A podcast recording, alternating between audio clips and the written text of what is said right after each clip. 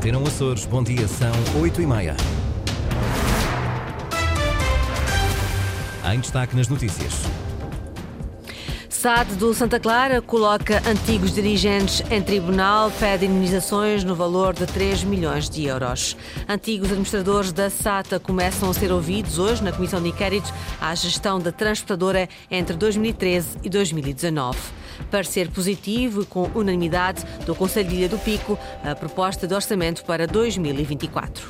Máximas previstas para hoje: 22 graus em Angra e também Ponta Delgada, 23 Santa Cruz das Flores e Horta. Edição das 8h30, jornalista Lídia Almeida.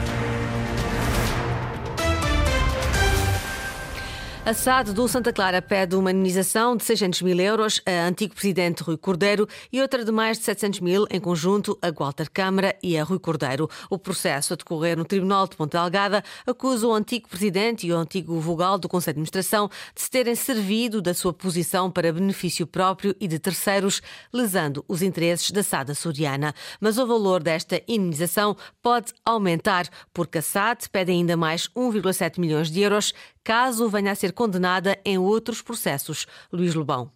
A SAD açoriana salvaguarda-se e pede, caso seja condenada em processos que ainda decorrem em tribunal, uma indemnização paga em conjunto pelos dois antigos administradores, superior a 1,7 milhões de euros.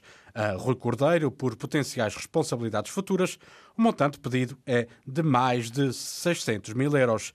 O processo acusa então Rui Cordeiro e Walter Câmara de várias ilegalidades e de alegadamente se terem servido da SAD para benefício próprio e de terceiros. Rui Cordeiro terá mesmo efetuado levantamentos e transferências sem justificação no montante total de 650 mil euros entre agosto de 2018 e abril de 2021.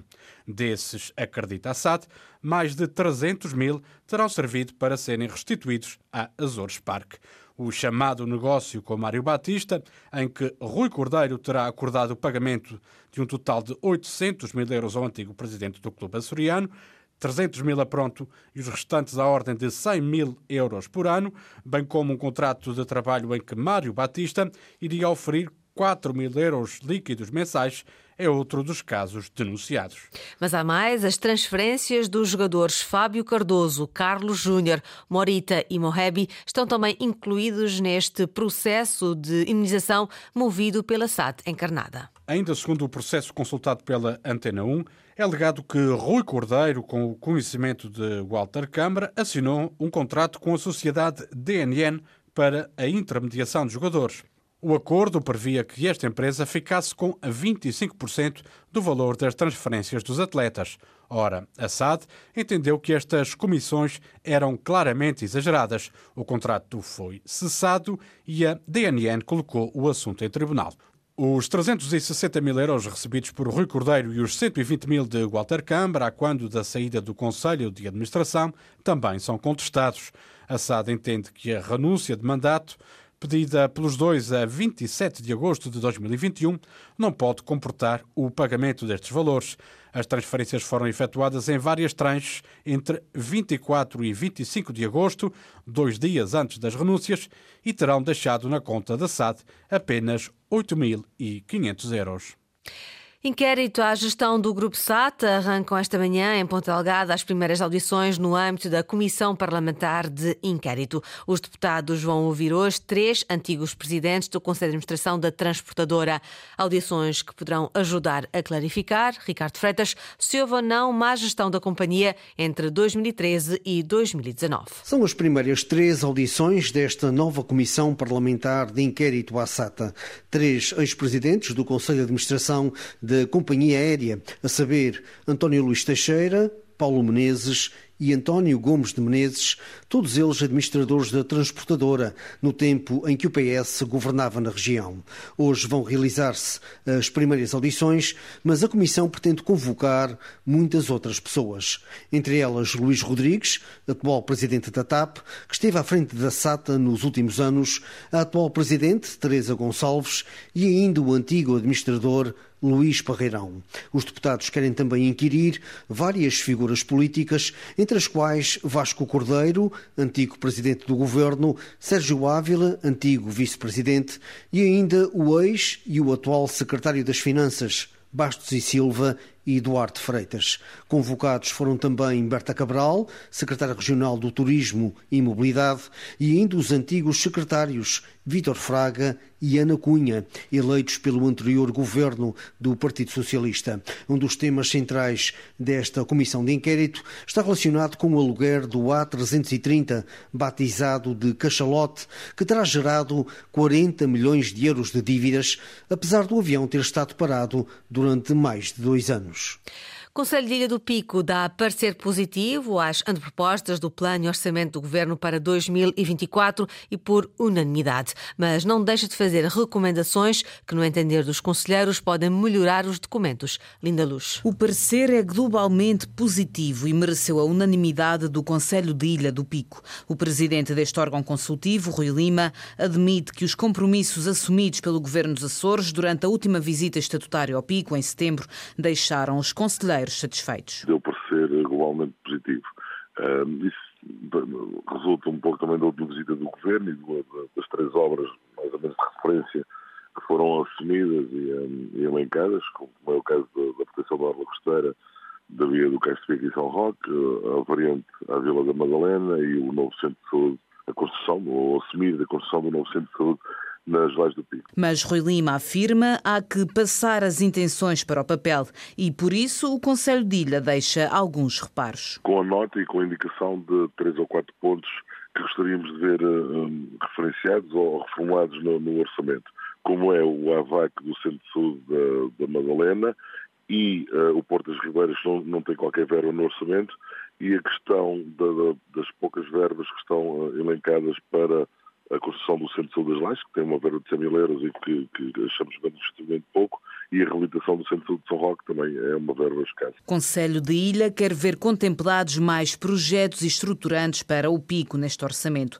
Dos quatro problemas identificados, três dizem respeito aos centros de saúde da ilha. Angra do Heroísmo é agora uma Startup Village. Passa a fazer parte de uma rede europeia de locais com trabalho desenvolvido na área da inovação e empreendedorismo.